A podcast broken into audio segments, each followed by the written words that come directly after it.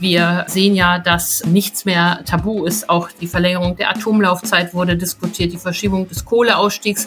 Und deshalb hat sich Herr Pinkwart auch daran gemacht und sagt, wir müssen auch gucken, wie wir an weitere heimische Gasquellen kommen. Der NRW-Wirtschaftsminister will Fracking prüfen lassen, um schnell unabhängig von russischem Gas zu werden. Dafür bekommt er viel Gegenwind, denn diese Methode zur Gasgewinnung ist umstritten. Mehr dazu hört ihr in dieser Folge. Rheinische Post Aufwacher. News aus NRW und dem Rest der Welt. Und wir schauen auf den Düsseldorfer Skytrain am Flughafen. Der soll nämlich klüger werden. Ich bin Wiebke Dumpe. Hallo, schön, dass ihr mit dabei seid. Findet ihr, dass man auch umstrittene Technologien ausprobieren sollte, um unabhängiger von russischem Gas zu werden? Mein erster Impuls bei dieser Frage war so ein Hä? Ja, keine Ahnung. Und ich vermute mal, dass ich damit nicht alleine bin. Und genau deshalb sprechen wir jetzt drüber. Es geht um Fracking. Das ist eine Methode, um Gas zu fördern, das nicht ganz so tief im Boden liegt. Dafür werden unter anderem Chemikalien in den Boden geleitet. Hier in Deutschland ist das seit 2017 komplett verboten. Es gibt aber Stimmen, die fordern, dass Fracking in NRW geprüft werden sollte. Was dafür spricht und was dagegen und was das alles eigentlich heißt, das bespreche ich jetzt mit Antje. Henning. Sie leitet die Wirtschaftsredaktion der Rheinischen Post. Hallo Antje. Hallo Wiebke. Ich habe es gerade ganz kurz schon mal angedeutet, aber kannst du vielleicht noch mal kurz und einfach erklären, wie Fracking genau funktioniert? Ja, da muss man drauf gucken, wie äh, bisher Gas gefördert wird. Das wird ja aus dem Boden gepumpt. Wir kennen das aus den Niederlanden, wir kennen das aus dem Emsland. Und beim Fracking ist es nun anders. Da äh, es ist eine Methode, um an Gas zu kommen, das in so Gesteinsschichten gefangen ist, verteilt ist, wo man nicht so leicht dran kann. Und deshalb presst man, du hast es schon gesagt, Chemikalien und Wasser und Quarzsand in den Boden, sprengt dieses äh, Gestein so ein bisschen auf. Das macht Risse. Fractures sind ja Risse. Und so werden quasi Wege frei, durch die das Gas fließen kann und dann durch eine Bohrleitung nach oben kommen kann. Ja, und genau an dieser Methode, also nicht nur hochpumpen, sondern erst Chemie äh, reinpressen, daran scheiden sich die Geister. Da gucken wir gleich nochmal drauf. Ich würde ganz gerne erstmal drauf schauen, was denn dafür sprechen würde, weil das Thema jetzt gerade hochkommt wegen der Abhängigkeit von russischem Gas. Und da wird eben gefordert, dass jetzt nochmal in Deutschland geprüft werden soll, ob Fracking erlaubt wird. Fass das doch mal gerade zusammen. Warum und was würde dafür sprechen? Bisher bekommt Deutschland fünf Prozent ähm, seines Gases aus aus heimischer Förderung klassischer Art. Die Branche hält es für möglich, dass man durch Fracking noch an weitere Gasfelder kommt und so diesen Anteil über Jahre verdoppeln kann. Das heißt, wir könnten die Menge an Gas, die wir selber ähm, aus unserem Boden holen, verdoppeln. Das ist die große Hoffnung. So soll das dazu beitragen, uns unabhängiger von russischem Gas zu machen. Und das würde aber nicht sofort gehen, oder? Nein, das würde nicht sofort gehen. Das sagen die Unternehmen ganz klar. Ich habe ja auch mit dem Verbandschef Ludwig Möhring gesprochen und der sagt, in drei bis fünf Jahren kann das losgehen und in zehn Jahren könnten wir es dann schaffen, den Anteil des Gases aus deutschem Boden zu verdoppeln. Mhm. NRW-Wirtschaftsminister Pinkwart ist ja offenbar auch nicht so ganz abgeneigt und will diese Methode für NRW jetzt prüfen lassen. Wie genau begründet er das? Wir erinnern uns daran, dass das sehr umstritten war, dass eigentlich der Deckel drauf war und jetzt, wo wir ja unabhängig werden wollen von ähm, russischem Gas, ähm, um A nicht mehr abhängig zu sein und B auch nicht mehr Putins Krieg zu finanzieren, wird halt nach allen Wegen gesucht, um Energie aus anderen Quellen zu bekommen. Wir sehen ja, dass nichts mehr tabu ist. Auch die Verlängerung der Atomlaufzeit wurde diskutiert, die Verschiebung des Kohleausstiegs. Und deshalb hat sich Herr Pinkwart auch daran gemacht und sagt, wir müssen auch gucken, wie wir an weitere heimische Gasquellen kommen, nämlich dieses Gas in äh, Schiefergestein. Und äh, deshalb sagt er, wir sollten es zumindest prüfen, ob es möglich ist, was es bringt und unter welchen Bedingungen. Und ich finde, das ist ein vernünftiger Ansatz. Gegenwind bekommt er dafür unter anderem von den NRW Grünen und auch der SPD-Spitzenkandidat Kuchati warnt davor, Fracking ähm, ja hier in NRW zu machen. Welche Bedenken äußern die und was spricht halt generell auch gegen Fracking? Die Bedenken, die es dagegen gibt, die sind durchaus ernst zu nehmen. Das Problem ist, wir haben es ja am Anfang schon angedeutet, die Art der Chemie, die da in den Boden gepresst wird.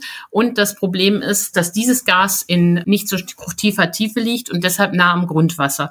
Und die berechtigte Sorge, die Kritiker auch haben, ist, dass diese Chemikalien bei unsachgemäßer Sprengung, bei überraschenden Verläufen und so weiter oder auch bei defekten Bohrlöchern in das Grundwasser gerät. Und das darf natürlich auf keinen Fall geschehen.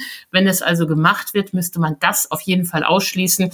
Diese Sorge der Kritiker ist berechtigt. Zugleich weisen die Kritiker darauf hin, dass es durch Fracking auch Erdbeben geben kann, kleinerer Art, ähm, äh, und Erdrutschen. Dazu muss man allerdings wissen, dass auch schon jetzt durch die klassische Gasförderung via Pumpen es zu solchen Erdbeben kommen kann. Das heißt, bevor das erlaubt werden würde, und das geht ja jetzt so ein bisschen mit der Prüfung einher, müsste auch geguckt werden, wie kann man genau diese Bedenken und diese möglichen Schäden, wie kann man denen vorbeugen, ne? Ja, auf jeden Fall. Es gab ja vor äh, acht Jahren wirklich hitzigste Debatten, wie bei der Atomkraft, um diese neue Technologie. Und damals hat man sich dann nach langem Hin und Her entschieden, man verbietet das ganz im Wasserhaushaltsgesetz. Es waren lediglich Probebohrungen gestattet, die die Länder erlauben können, haben sie auch nie gemacht. Aber jetzt guckt man eben, geht nicht doch was und hat sich vielleicht auch die Technologie weiterentwickelt. Denn ähm, Deutschland ist ja nicht allein auf dieser Welt. Andere Länder fracken. Die USA fracken und sind damit zu einem der größten Exporteure von Gas weltweit geworden. Also es ist auch nicht so, dass das jetzt äh, das Fracking Teufelszeug ist. Man muss es nur richtig anwenden. Hm. Wir kennen jetzt die Argumente dafür und gegen Fracking damit das gemacht werden kann, muss es ja bestimmte Bereiche geben, sogenannte Claims. Wäre Fracking in NRW eigentlich möglich und wenn ja, wo? Ja, es gibt eine Karte, auf die jetzt alle wieder schauen, wo die Gebiete sind. Und eine, der ähm, Hauptteil des Gebietes liegt in, Niedersachsen, aber auch im Münsterland werden solche Vorkommen an Schiefergas oder Schieferöl äh, vermutet und am nördlichen Rand des rheinischen äh, Schiefergebirges. Und das wäre dann zum Beispiel im Bergischen Land der Fall. Vor Jahren hatten Firmen wie ExxonMobil und Wintershall ähm, auch äh, dort sogenannte Claims, also Bergbaurechte, ähm, erworben, abgesteckt. Die sind aber inzwischen verfallen, erloschen, zurückgezogen worden. Und ähm, deshalb aktuell äh, hat niemand Anspruch auf irgendwas. Aber äh, wenn man das Fass wieder aufmachen würde, wenn die Politik da auf die Branche zugehen würde, könnte sich da natürlich wieder was ändern. Jetzt hätte ich gerne mal deine Einschätzung. Wie sinnvoll wäre das denn jetzt gerade mit Blick auf die aktuelle Situation? Also bringt uns das jetzt wirklich was, wenn NRW jetzt mit Fracking loslegen würde, um schnell unabhängiger von russischem Gas zu werden? Oder wann wäre da so ein Effekt sichtbar? Ja, ich glaube, grundsätzlich sollten wir nicht äh, neue Technologien immer gleich ablehnen, sondern lieber die Rahmenbedingungen festschreiben, unter denen sie erfolgen müssen, auch um diese Scheinheiligkeit nicht zu haben.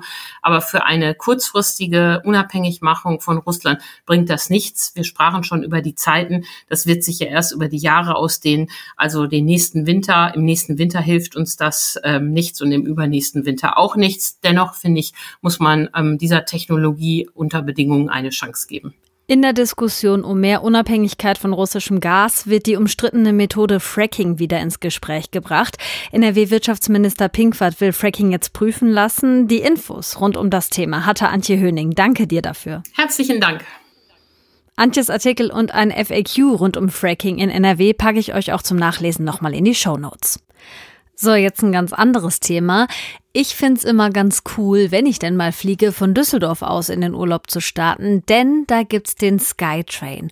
Und der verbindet den Flughafenbahnhof, die Terminals und die Parkhäuser miteinander. Und wenn der nicht wäre, müsste man ganz schön weit laufen, um da von A nach B zu kommen. Außerdem finde ich es echt ganz cool, da manchmal mitzufahren. Dieser Skytrain, der fährt vollautomatisch, ohne Fahrerinnen und Fahrer, immer die gleiche Strecke. Klingt erstmal modern, dass er das so ganz eigenständig machen kann, aber tatsächlich macht er das schon schon seit 20 Jahren so. Jetzt hat der Flughafen angekündigt, dass der Skytrain klüger werden soll. Arne Lieb aus der Düsseldorfer Lokalredaktion der Rheinischen Post. Was soll er denn dann alles genau können? Tja, Gute Frage. Es gibt äh, bis jetzt nur eine sehr lange und ziemlich kryptische Pressemitteilung des Flughafens. Wenn ich es richtig verstanden habe, ist es so, ähm, dass es ein Pilotprojekt gibt, um diesen Skytrain mit künstlicher Intelligenz auszustatten. Also der Skytrain soll ähm, automatisch melden, zum Beispiel, wie viele Leute gerade mitfahren und solche Daten eben erheben. Und danach soll dann zum Beispiel auch geguckt werden, dass der Skytrain möglichst clever immer dann fährt, wenn auch Leute da sind und vielleicht auch mehr fährt, wenn mehr Leute da sind. Okay, ich habe gerade gesagt, ich finde den Skytrain ganz cool, aber zur Wahrheit gehört ja auch, dass der meistens nicht direkt da ist, wenn man den am Flughafen Bahnhof braucht und ja dann auch noch eine Weile fährt, bis er bei den Terminals ist, ne? Genau, er ist relativ langsam, er braucht sieben Minuten ähm, von diesem Flughafen Fernbahnhof zum Terminal. Das ist ja irgendwie eine, eine Spezialität des Düsseldorfer Flughafens, dass er zwei Bahnhöfe hat. hat. Er hat diesen S-Bahnhof, der unten drin ist im Terminal, aber eben diesen Fernbus, äh, Fernzugbahnhof, wo die ICEs halten, der ist ja relativ weit weg und man schuppelt dann eben sieben Minuten dahin. Dieser Skytrain ist ja voll automatisiert, was ich immer so ein bisschen gespenstisch finde. Da gehen ja so die Türen von alleine mit einem lauten Rusch auf und dann geht man dann da rein und sieht so ein bisschen aus wie die Schwebebahn in 100 Jahren moderner und dann rumpelt man da ziemlich langsam hin und her. Und ich glaube, dass, oder die Idee ist offensichtlich jetzt, dass man das so optimiert, dass man zumindest insgesamt schneller ist. Ich glaube, der soll jetzt nicht schneller fahren, aber er soll zumindest dann äh, zur richtigen Zeit fahren. Eigentlich klingt das ja gar nicht so aufwendig, also da jetzt einfach ein paar Fahrzeugdaten einzuspeisen. Ja, meint man. Ähm, das ist natürlich sowieso das total heiße Ding generell im, im öffentlichen Verkehr momentan.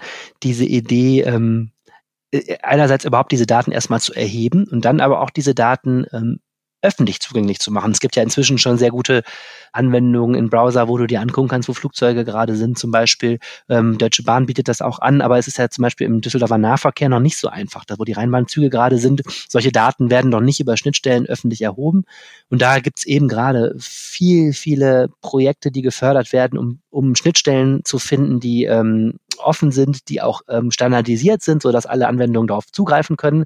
Und die Idee ist eben, einerseits, dass wir als echte Menschen, als echte Human Beings hier äh, klüger werden und zum Beispiel sagen können, ach guck mal, äh, der Zug zu der Zeit ist voll, also lass uns lieber einen später nehmen. Und das andere ist, dass dann möglichst in einem zweiten Schritt künstliche Intelligenz äh, uns diese ganze Arbeit abnimmt und sagt, ähm, am einfachsten ist, du nimmst die Bahn, dann ist nämlich der Skytrain direkt da und schön leer und dann kannst du direkt ins Flugzeug steigen und so ähm, insgesamt dann 15 Minuten sparen oder sowas. Kann man denn schon sagen, wie lange das dauert, bis es soweit ist? Äh, das dauert. Also es ist erstmal ein Forschungsprojekt. Ähm, da hat sich der Flughafen ähm, ja, Forschungsunterstützung geholt von einem Fachinstitut, Ferdinand Steinbeis Institut heißt das, und hat sich äh, Geld eingestrichen vom Landesverkehrsministerium. Die haben ungefähr eine halbe Million dazu getan. Und äh, jetzt wird erstmal 18 Monate lang dieses Projekt ähm, gestartet und dann erhofft man sich offensichtlich da lokal eine Lösung gefunden zu haben, die uns weiterhilft und vielleicht auch für ähnliche Projekte etwas gelernt zu haben. Dann brauchen wir wohl noch ein bisschen Geduld. Der Skytrain am Düsseldorfer Flughafen soll intelligenter werden. Welche Pläne es gibt, hat Arne Lieb erklärt. Danke dafür. Danke auch. Und hier kommt noch euer Nachrichtenüberblick. Eine der beiden Co-Chefinnen der Linken ist raus. Susanne Hennig-Welzow ist gestern nach 14 Monaten an der Spitze der Partei überraschend mit sofortiger Wirkung zurückgetreten. Sie nannte dafür persönliche Gründe, aber auch die fehlende Erneuerung und den Umgang mit Sexismus innerhalb der Partei.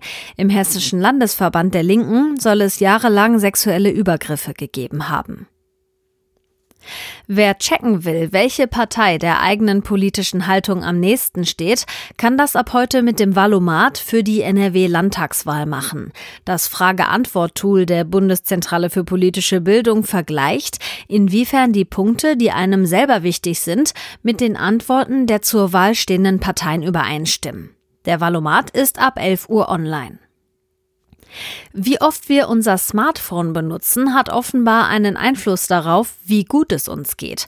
Forschende der Ruhr-Universität Bochum haben in einer Studie herausgefunden, dass Menschen, die das Handy bewusst weniger nutzen, auch weniger rauchen, weniger oft von Depressionen betroffen sind und sich insgesamt mehr bewegen.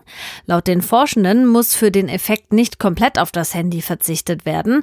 Es reicht schon, etwas weniger auf das Smartphone zu gucken, um sich besser besser zu fühlen. An der Studie haben etwas mehr als 600 Menschen teilgenommen. Und zum Schluss schicken wir noch ein herzliches Happy Birthday nach England. Die Queen wird 96 Jahre alt. Weil sie zuletzt gesundheitliche Probleme hatte, haben ihr die Ärzte für heute Ruhe verordnet. Die Geburtstagsfeier wird dann zusammen mit ihrem 70. Thronjubiläum Anfang Juni ganz groß gefeiert. Und jetzt kriegt ihr noch ein schnelles Wetterchen mit auf den Weg. Heute sind mehr Wolken unterwegs als in den letzten Tagen. Im Westen ist noch länger was Sonne dabei, ansonsten wird es heute wechselnd bis stark bewölkt. Im Osten kann es auch mal regnen. Dazu zwischen 14 und 19 Grad, auf den Bergen oben maximal 12 Grad. Morgen gibt es überall mehr Wolken, teilweise fallen auch ein paar Tropfen und die Werte klettern auf 15 bis 20 Grad.